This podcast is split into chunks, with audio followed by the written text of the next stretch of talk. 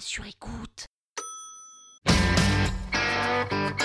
Bienvenue sur le plateau des inventions La température monte et les mains deviennent moites. Alors attention Top Mon invention est à la croisée du mythe et de la réalité. Les premiers écrits sur ma production viendraient d'Angleterre. Composé de plusieurs étapes, mon processus de fabrication est capital pour obtenir une qualité optimale.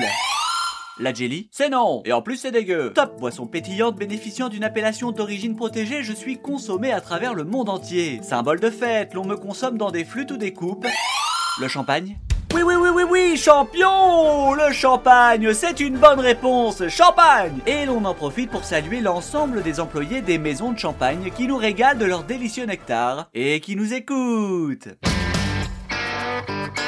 Robert, définition. Non masculin. Vin effervescent, blanc ou rosé, produit dans la région de Champagne. Merci Robert. Le champagne. Au risque de me mettre des gens à dos, j'ai du mal à comprendre pourquoi le champagne est la boisson des moments importants. La naissance d'un petit Bam Champagne. L'achat d'un appartement Champagne. La mort de la grand-mère Champagne Oh non Alors oui, le geste de retirer la coiffe, d'enlever la plaque de muselé, c'est le nom de la capsule, et de faire sauter le bouchon avec fracas, bah ça envoie. Et je parle pas du sabrage qu'on adore. Mais à part ça, autant éviter la ruine et acheter un bon crément. Ou du champomis. D'ailleurs, ruinard, ruiné, coïncidence euh, Je crois pas. Tout le monde connaît l'adage, mieux vaut un bon crément qu'un mauvais champagne. Quelle différence d'ailleurs? Les deux sont élaborés sous la méthode traditionnelle, dite méthode champenoise. Ils ne viennent simplement pas de la même région. On retrouve même dans certains créments les mêmes cépages que pour le champagne, pinot noir et chardonnay. C'est le cas du crément de Bourgogne. Mais alors, c'est pareil? Oui, la seule différence se fait uniquement sur le soin apporté à chaque étape de la production, du pressurage au vieillissement en bouteille. Mais voilà, parce qu'il y a écrit champagne, vous évitez de passer pour un crevard en posant vos 20 balles supplémentaires, tout en évitant la remarque classique de certains de vos convives qu'on aurait envie de gifler. Pour un crément, il est vraiment très bon.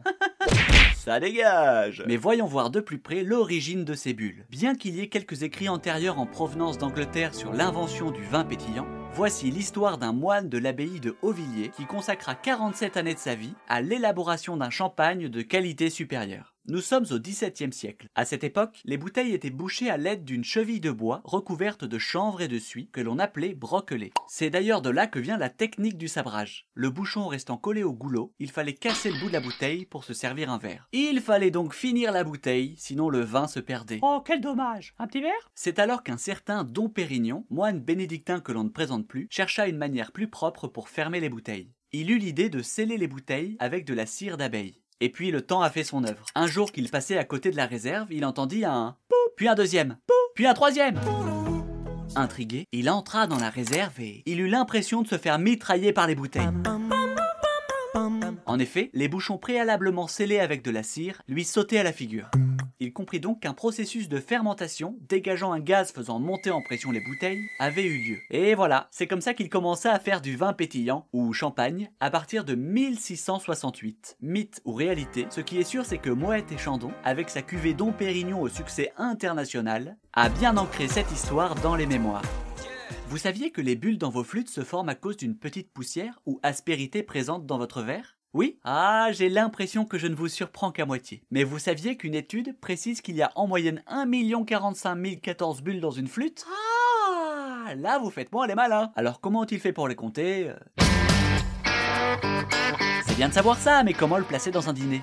Ah, de la dorade splendide. De Méditerranée. S'il vous plaît. À propos de poissons, je sais pas si vous avez remarqué, mais à chaque fois que des gens ont des poissons rouges chez eux, il y en a forcément un qui s'appelle Bubule. Ah oui, c'est vrai. Oh, mais d'ailleurs, à propos de bulles, vous connaissez l'histoire du champagne? Oui, oui Vous amenez le sujet tranquillement mais sûrement sur le chemin du champagne. Et vous optimisez vos chances d'en avoir pour le dessert en prônant qu'une fête n'est pas obligatoire pour en avoir la prochaine fois, nous irons dîner chez Joséphine et Alain et nous parlerons d'une invention qui chaque année concerne 70 000 Français supplémentaires.